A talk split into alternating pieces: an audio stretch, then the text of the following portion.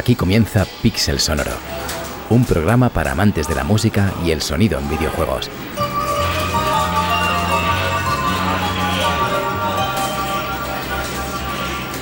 Ah, hola, perdón, amigos y amigas de Pixel Sonoro. No me había dado cuenta de que estabais ahí. Aquí Iván García en un ambiente videojueguil en el que uno no puede encontrarse todos los días, lamentablemente, con un montón de sonidos alrededor que, en fin, esto sí que es música para nuestros oídos, ¿no?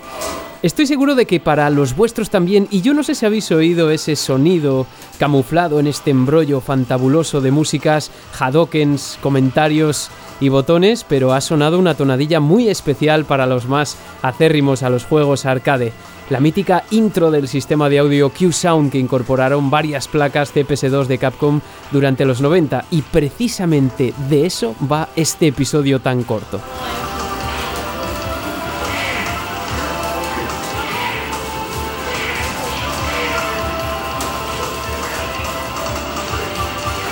Y es que como hemos señalado repetidas veces en Pixel Sonoro, la década de 1990 fue un terremoto en lo que se refiere al audio en videojuegos, también en lo que respecta a la imagen, por supuesto, eso por descontado. Generalmente aquí hablamos de ciertos parámetros que nos conducen al análisis estético del sonido. Por ejemplo, hablamos de diferentes tipos de síntesis de sonido o de las virtudes que trajo consigo la estandarización de la música grabada con el CD. Sin embargo, apenas hemos mencionado que ya desde comienzos de la década se produjo una especie de pugna entre diferentes compañías por llevar el sonido del videojuego al siguiente nivel.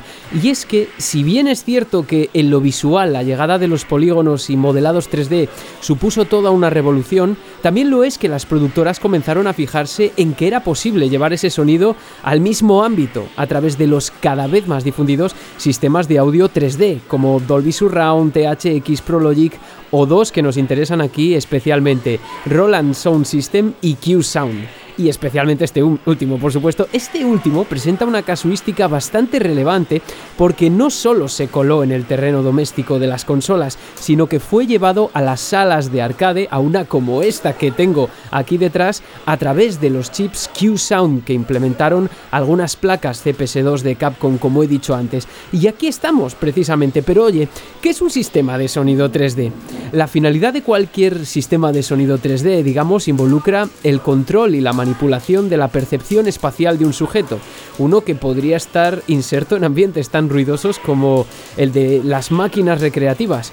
En otras palabras, en otras palabras, a través de la manipulación de un dispositivo en tiempo real o a través de un algoritmo, lo que pretende el operador del sistema de ese sistema de sonido 3D es poder predecir con un alto nivel de probabilidad la imaginería espacial del oyente utilizando ese sistema. Lo que hará un sistema de sonido 3D es, por supuesto, emplear procesos que reemplacen o complementen atributos espaciales que existían previamente pero asociándose con una fuente de sonido determinada, como podrían ser un par de altavoces estéreo de la cabina de Super Street Fighter 2 del año 1993, pero como supondréis, esto no es tan fácil porque implicaría la réplica de condiciones espaciales previas o la creación de nuevas experiencias auditivas espaciales, la transmutación de una experiencia espacial a otra o también su representación en un mundo auditivo virtual, en fin, un lío. El caso es que todo esto, al menos hablando del mero sonido estéreo, parece muy habitual, incluso parece algo más o menos que nos cabe en la cabeza o que es fácil cuando la fuente de sonido son unos auriculares, puesto que es fija y eh, no se ve afectada, por ejemplo, tanto por nuestros movimientos de cabeza.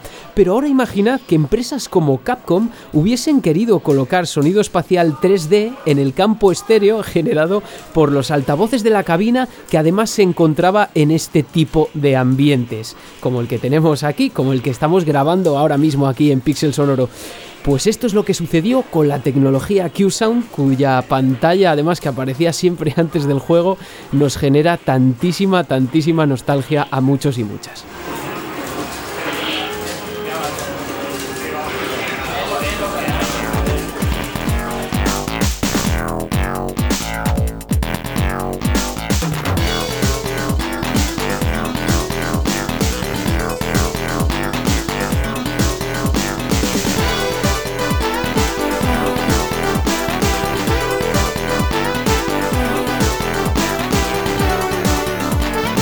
Vale, vamos a salirnos un rato de este salón de arcade misterioso cuyo emplazamiento solo conoce mi buen amigo Víctor Alonso, que es el principal artífice de toda esta maravillosa locura, pero en fin, tranquilidad, tranquilidad porque no nos vamos muy lejos. Está sonando el tema de Zangief de Super Street Fighter 2.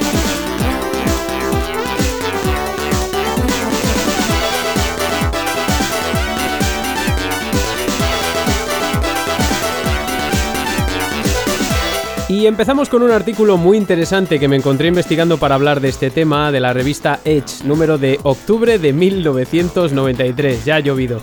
Un artículo que lleva por nombre Soundscape en el que se tratan estos temas y de forma bastante técnica, además debo decir. Este artículo comenzaba señalando la poca entidad que se le confiere habitualmente al sonido, ya casi un cliché no decir eso, la poca entidad que se le confiere habitualmente al sonido como elemento de la experiencia de juego. Sin embargo, ya en 1993 desde Edge se decía que las tecnologías Dolby Surround y Q-Sound habían llegado para cambiarlo todo, y tanto que para Edge estos sistemas iban a definir el, sonido del futuro. Y la verdad es que, ¿qué queréis que os diga? En cierto sentido, no se equivocaban.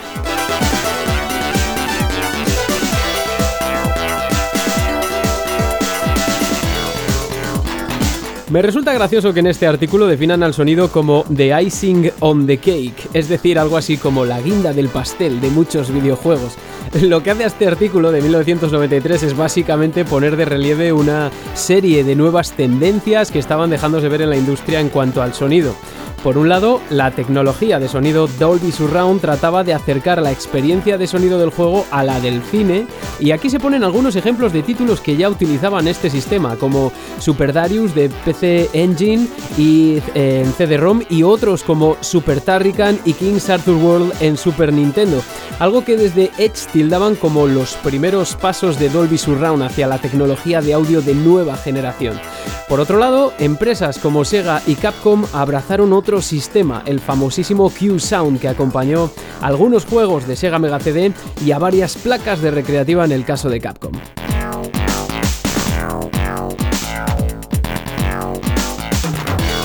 Ok, ok, pero empecemos por Dolby Surround porque es algo que yo creo que todos y todas conocemos mejor o al menos estamos más familiarizados con ellos. Lo que ofrecía el sonido Dolby Surround, en resumidas cuentas, era sonido multicanal, como decían en este artículo, más allá del mero estéreo.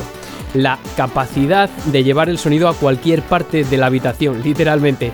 Para eso, pues como es lógico, se necesitaban varios altavoces, o al menos cuatro o cinco más o menos, dos delante, dos detrás y uno para los graves, situado en la parte inferior. Dice textualmente, imagina que no pudieras ver algo en pantalla, pero como en la vida real pudieras oírlo levemente y saber de dónde procede. El sonido, como los gráficos, puede ser usado para mejorar la profundidad del gameplay. Esto literalmente, estoy citando la revista. Y en ese momento, digamos que ya había varios sistemas de sonido surround de ese tipo o en marcha, como era en el caso de THX, de Dolby y de también de Prologic. La tecnología de Dolby Surround era, no obstante, solo una aproximación al sonido 3D, una quizá no tan accesible para todos los hogares. Es decir, que existían otros sistemas con principios diferentes. Sega estaba a punto, por ejemplo, de sacar al mercado la versión de Mega CD de Echo de Dolphin, el primero en incorporar la tecnología que usaban en videojuegos domésticos de Sega. Y otro más, un poquito más tarde, Jurassic Park, que vería la luz el verano siguiente. Y estos dos incorporaban, por ejemplo, Q-Sound para generar una especie de sonido 3D en el campo estéreo.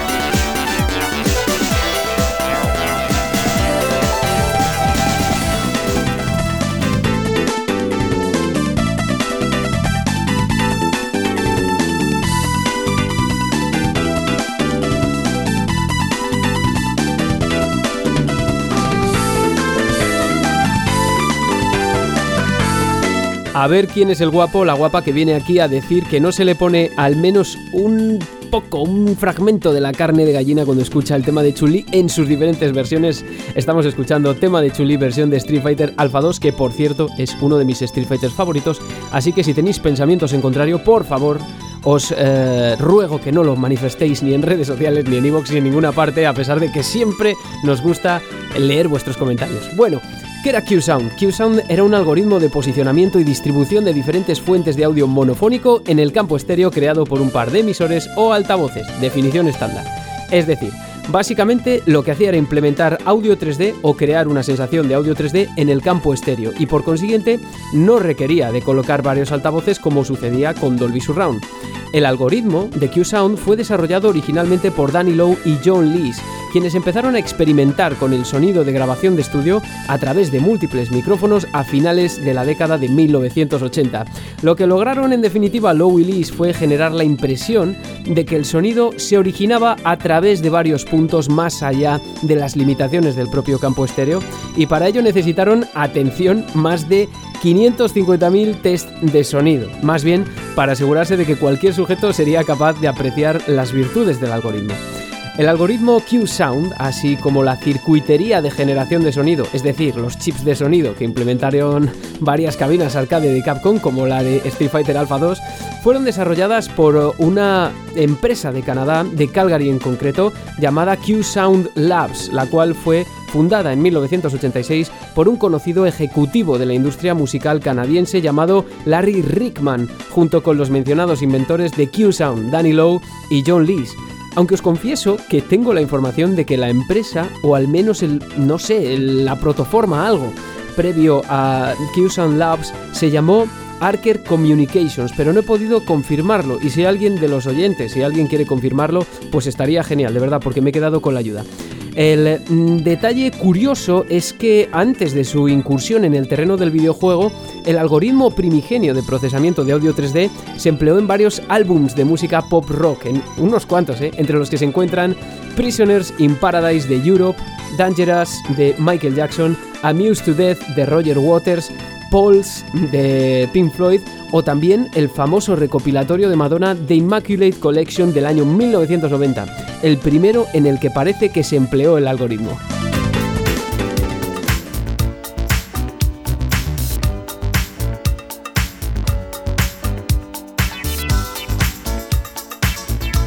Ya, esto no es Rick Astley ni el tema de robo de Chrono Trigger. Estás escuchando el tema Holiday de Madonna, querido o querida oyente. Espero de corazón que no me lo quiten de Spotify.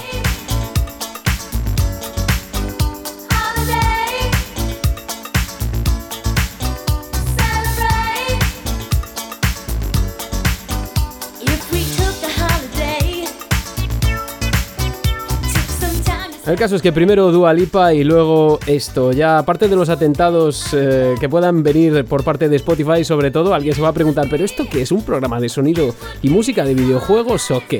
Bueno, ¿Cuál era el punto fuerte de la tecnología Q-Sound? ¿Qué es lo que resultó tan atractivo? Pues en resumidas cuentas podríamos decir que la capacidad, esa capacidad de trasladar una sensación de sonido binaural a un par de altavoces estéreo sin la necesidad de adquirir varios, como era el caso, como he dicho antes, de la tecnología Dolby Surround. Es decir, en pocas palabras, trasladar la tecnología necesaria para crear efectos de sonido en tres dimensiones a cualquier lugar, a cualquier sistema de altavoces estéreo, es decir, directamente a tu casa, a la de los en una época en la que esto no era tan habitual y era más caro. Y hablo de altavoces en particular, no de auriculares, que sería, como dije antes, un sistema más o menos lógico para crear esa sensación de escucha binaural. Probablemente por eso, empresas como Capcom y Sega, pero especialmente Capcom, se interesaron por la tecnología porque iba destinada a máquinas con altavoces en primer lugar y con altavoces fijos además, como los que montaban en sus cabinas recreativas.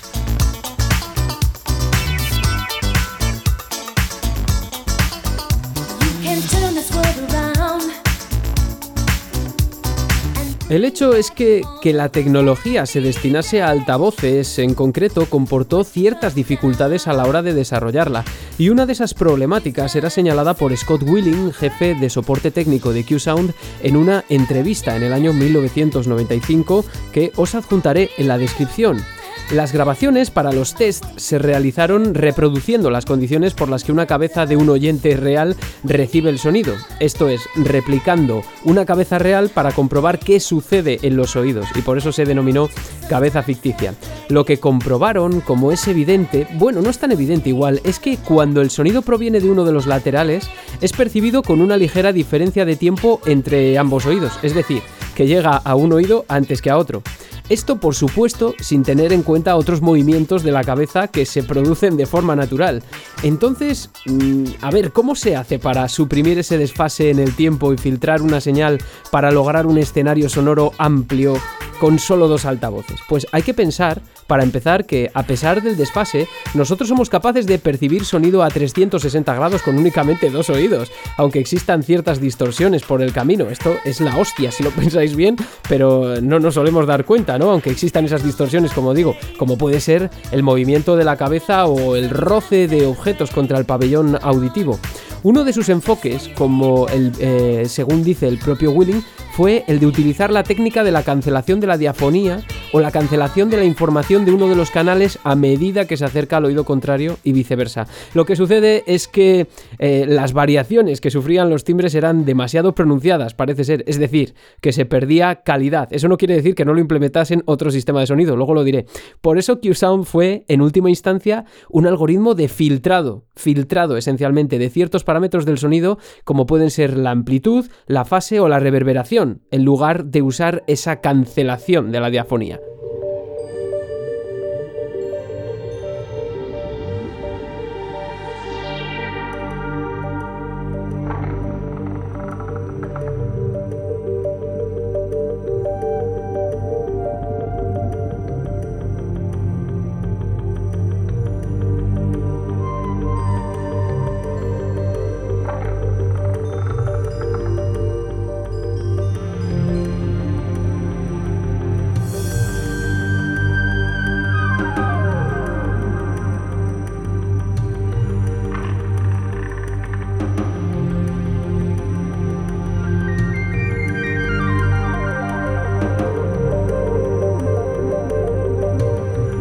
Queridos y queridas oyentes, lo que estamos haciendo ahora es realmente pasar algo extraño, pasar de Madonna a las profundidades, a las fauces del fondo marino con esta maravillosa música de Spencer Nielsen, tema Aquavistas de la versión de Sega Mega CD de Echo de Dolphin, ese maravilloso juego mítico de Sega.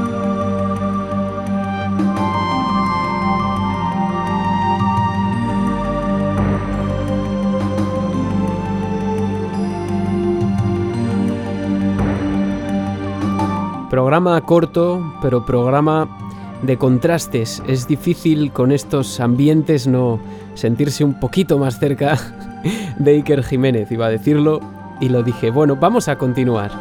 Problema de Q-Sound. Bueno, otro problema más que deberíamos añadir a las dificultades inherentes a la percepción del sonido del propio ser humano o también al emplazamiento en eh, ambientes ruidosos. Otro problema, y es que para percibir mejor este ensanchamiento del campo estéreo y el posicionamiento de los efectos en él que proponía Q-Sound, los altavoces tenían que estar colocados en una situación muy específica y a cierta distancia del oyente. Quizá por este motivo funcionó muy bien, como he dicho antes, en cabinas recreativas, en las que los altavoces al final se mantenían constantemente en una posición fija. Lo que sucede en el ámbito doméstico, lo que sucediese en el ámbito doméstico ya era otra historia.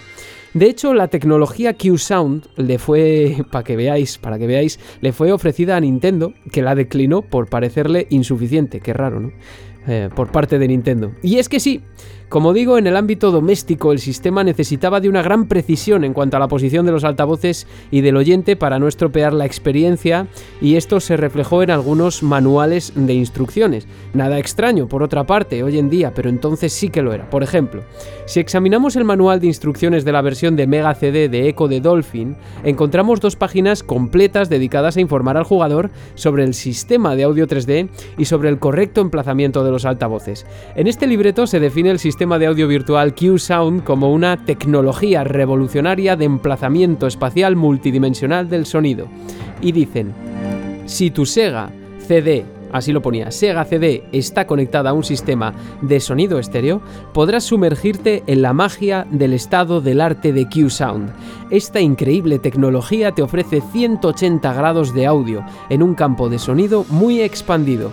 Estarás rodeado de ondas de sonido 3D Por supuesto, esto requería colocar los altavoces de manera equidistante entre sí y a una cierta distancia con el sujeto si lo que quería era lograrse un eh, mejor efecto posible. Recordemos que, otra vez, a diferencia de lo que sucedía con Dolby, Q-Sound pues era como una especie de simulación virtual del sonido 3D, particularmente impresionante eh, si me permitís, en el caso de la música que estamos escuchando, de Echo de Dolphin, que debo decir que no solo es sobrecogedora, sino que creo que el algoritmo de audio 3D la ha convertido en una experiencia hiper disfrutable hoy en día, a pesar de que estamos más que acostumbrados a este tipo de tecnología.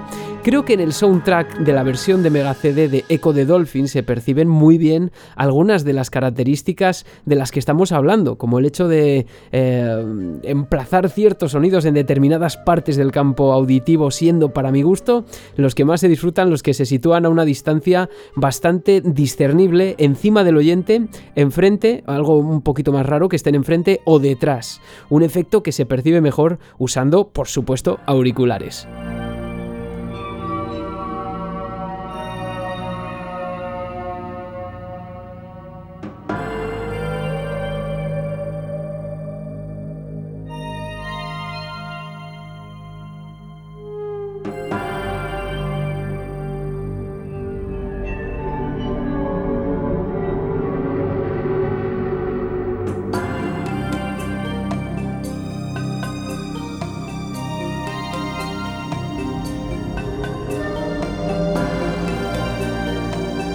Y quizá os estéis preguntando, porque yo también lo, hice y lo sigo haciendo, de hecho es ¿Cómo se logra esto en un sistema estéreo sin la necesidad de colocar 4, 5 o 6 altavoces alrededor del oyente? Pues el mismo Scott Willing lo respondía más o menos de manera eh, comprensible en la entrevista a la que he hecho referencia.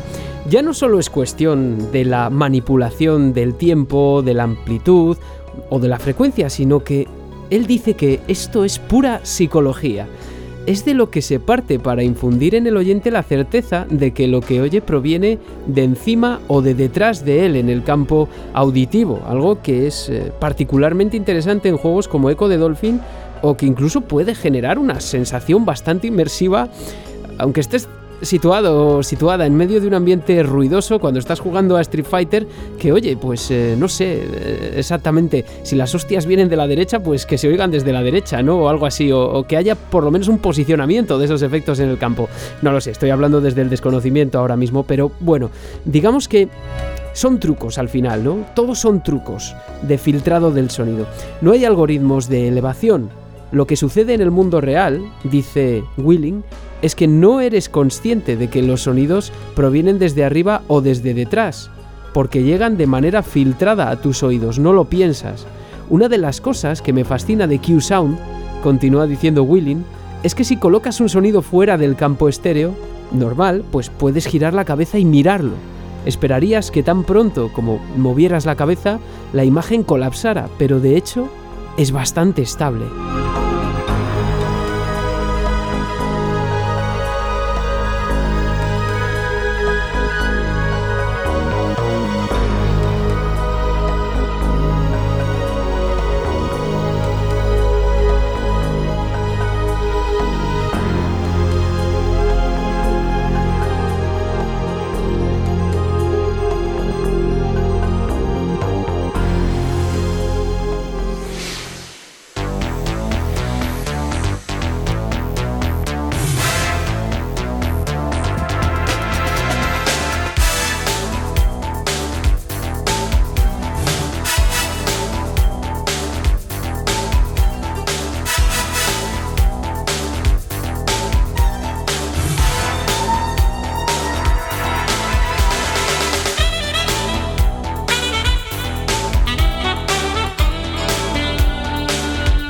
Total, en resumen, que para nosotros los mortales de lo que se trata es de filtrar los sonidos y engañar a la mente, de hacerle creer que provienen de diferentes puntos y que se mueven dentro del campo estéreo. Sorpresa para nadie y por otro lado, fascinante historia. Y Q-Sound no fue el único sistema de audio 3D en el eh, campo estéreo. Eh, otro ejemplo lo encontramos en el sistema de audio Roland Sound Space, que creo que antes lo dije mal, es Roland Sound Space o RSS, una tecnología de 1991 similar a Q-Sound que en cambio sí que empleaba esa cancelación de la diafonía de la que hablábamos antes, es decir, cancelación de la información que aparecía en un canal auditivo a medida que se acercaba al otro y que eh, decía Willing que creaba una sensación o que eh, restaba calidad a la mezcla. Bueno, el caso es que RSS Roland Sound Space apareció especialmente en juegos de Mega Laser Disc, aunque no recibió demasiado apoyo en este ámbito y terminó feneciendo en favor de Q-Sound o Dolby. No obstante, fue utilizada en dos juegazos, Shadow of the Beast y este clasicazo del cyberpunk como es Snatcher de Konami del año 1994 y por eso nosotros estamos escuchando el tema de Sega Mega CD One Night in Neo City.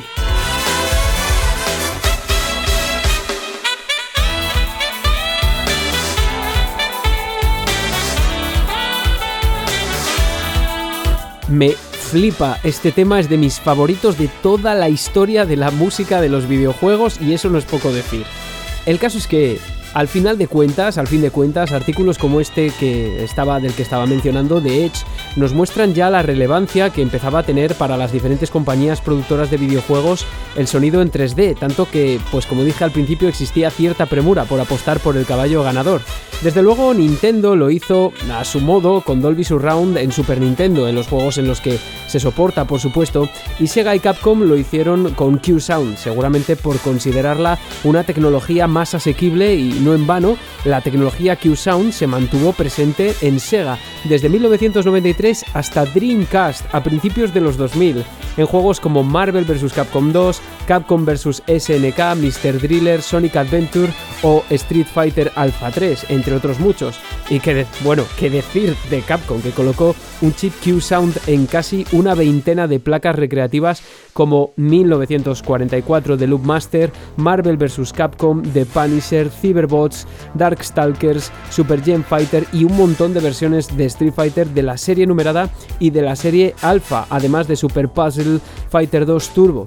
Ahora lo que me intriga a mí personalmente es ir probando caso por caso cuando sea posible. ¿Qué sensación causa esa tecnología, digamos, en el campo estéreo, pero en el maravilloso, a la par que ruidoso ambiente de los salones arcade?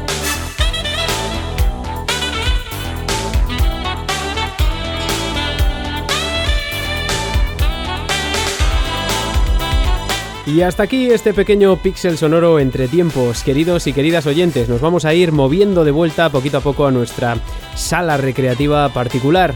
Os recomiendo de verdad la lectura del número de octubre de 1993 de Edge que he citado varias veces en este programa, que está perfectamente accesible y en el que se acaba concluyendo, por cierto, que bueno, que Q-Sound y RSS tienen virtudes, pero que el setup de Dolby era al final mucho más efectivo si lo que se quería era eh, dar al oyente una sensación de, de sonido 3D real, ¿no? Lógico por otra parte, bueno, pero echadle un ojo.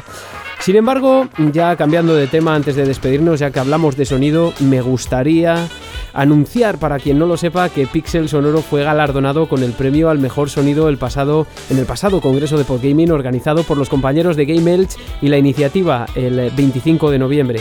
Y cuando digo anunciar, en realidad digo agradecer, agradecer profundamente a los y las que siguen a bordo de esta locura, aunque sea de vez en vez, de cuando en cuando, lo que queráis. Hace poquito también salían las estadísticas de Spotify, donde ya somos más de 500 suscriptores, y en Evox casi 1360. En fin, o sea, gracias a todos. Y especialmente a mis secuaces, César Mr. Trumpetman, Víctor Alonso, a quien le debo casi todo el episodio de hoy y de la promo, por supuesto, y como no, a Pablo Naop. No son números astronómicos los que os cuento, para nada, pero son números de un humilde podcast dedicado a la música y el sonido en videojuegos y a veces desde una perspectiva académica que es un poquito densa. En fin, de verdad que mil gracias por todo, lo digo, lo volveré a decir. Y para compensar todo el cariño recibido hasta ahora me gustaría que los dos próximos programas fuesen muy muy especiales, y lo serán. Ya iré anunciando cosas, aunque de momento preparad el frac y los auriculares para la mañana del 1 de enero, porque creo que vamos a quitar la resaca a base de buena música.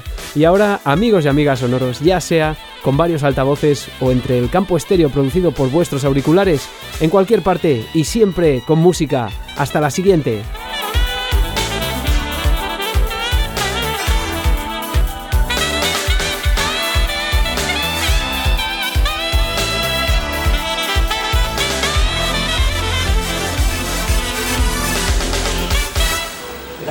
Alfa.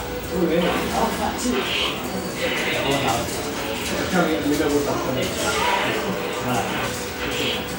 Sobre todo cuando tengo la oportunidad de ganar. Esta puesta además variante sencillo. Sí, no está. Pues hay alguno así. Este es el nivel 5, creo. Ah, pues. Ah, bueno, claro, en este juego el último es Ken, creo. En tu caso, con Akuma. Es Akuma, en tu caso.